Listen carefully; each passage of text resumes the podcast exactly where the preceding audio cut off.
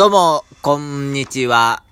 えー、北海道で10年近く自殺対策に携わっている、えー、高兄でございます。えー、今日も自殺対策講座よろしくお願いいたします。ということで、えー、とても久しぶりの収録になります。えー、これまで、えー、もう何ヶ月も空いたと思いますけれども、その間、まあ、いろいろなことがありまして、えー、なかなか収録することができませんでした。えー、今日はですね、あの、ストレスのお話を少ししたいなと思っています。えー、ストレスがなぜ自殺対策講座なのかと言いますと、ストレスはですね、その自殺の、自殺に追い込まれるいろんな要因のほぼすべてに、えー、結びつく、えー、ものなんですね。えー、自殺に至る要因というのは、本当に、えー、人それぞれいろんなのがありますけれども、まあ、代表的には、例えば、家庭の不和、えー、夫からの DV、えー、奥さんからの DV とか、あとは、会社での、環境の変化、部署の移動とか、あえー上司からの、あ毎日のようなきつい叱責、あとは、残業の多さ、うん、それから、学校問題でもですね、例えば、代表的にはいじめとかもありますけれども、最近は新型コロナで、えーなかなか友達と会えないとか、あとは新学期からもうすでに、えーっと、ズームなどでの、そのオンライン授業ということになると、なかなか友達を作れないっていうのがありますね。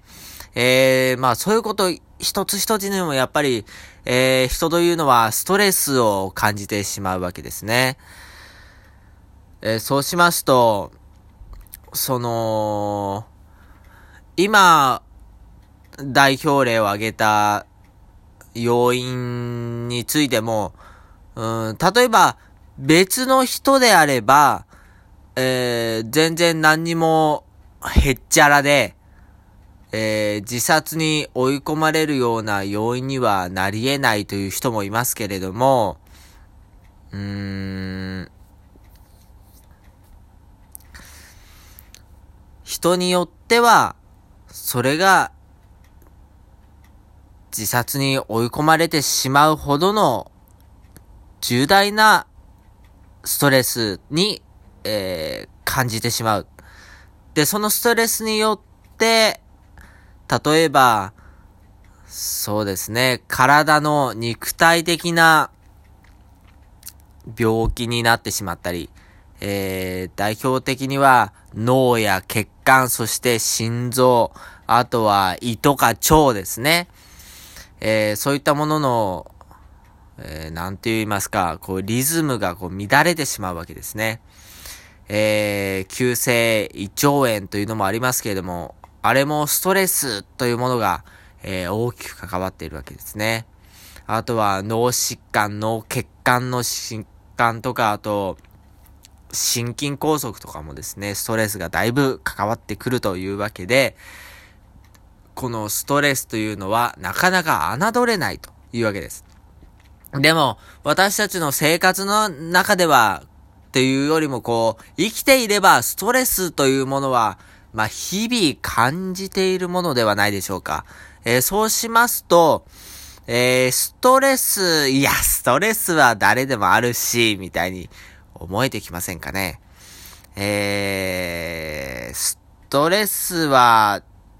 誰でもあるもんだから、そんな自殺に追い込まれる、そのストレスで自殺に追い込まれるっていうのは、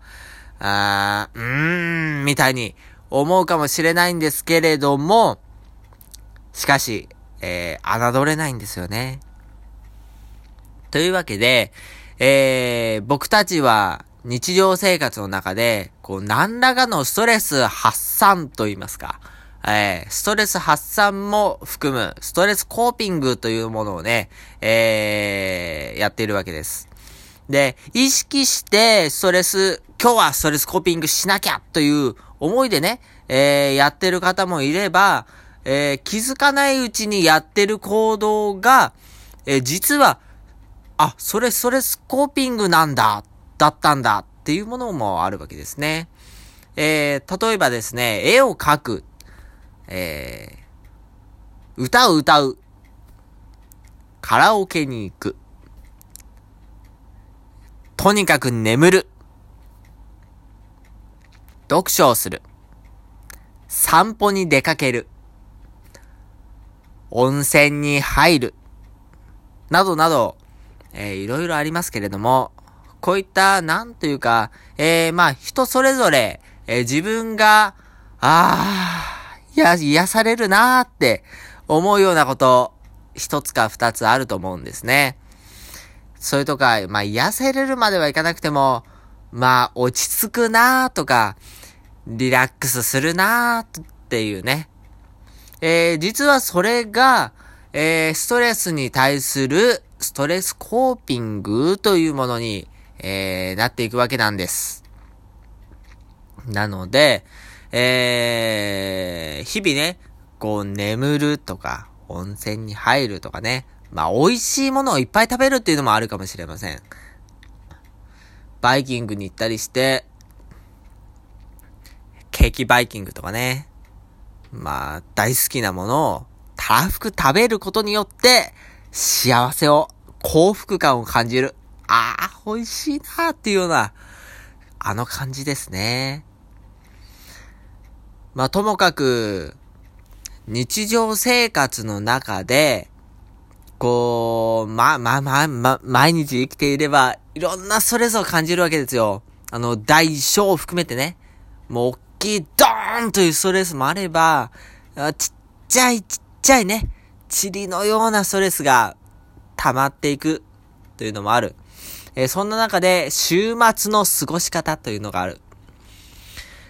どういう風に週末、週末を楽しめるかということで、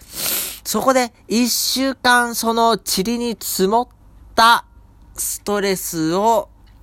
発散できるかなということに、えー、なっていきます。そうね、ストレスコーピングという意識のもとやらなくてもいいんですよ。結果的にそれがストレスコーピングになっていれば、もうバッチグーなわけですよ。なので、えー、自分が落ち着くな癒されるなああ、リラックスできるなっていうようなものをね、えー、感じながら、えー、週末過ごしてみてください。そうすると自然と心の健康づくりになり、えー、それがひいては、皆さん一人一人の自分にとっての自殺予防にもなり得るんだよということを覚えておいてほしいなと思います。えー、実はですね、えー、今月の25、26と、札幌市内の豊平区というところでですね、えー、僕が講師を務めまして、えー、描いて脳トレ、心の健康づくり、絵と文字アート教室というものを開催しまして、えー、まあ僕はあの、講師として、あのー、まあ講師を、まあ務めさせていただくんですけれども、えー、そこであの、ストレスと、その、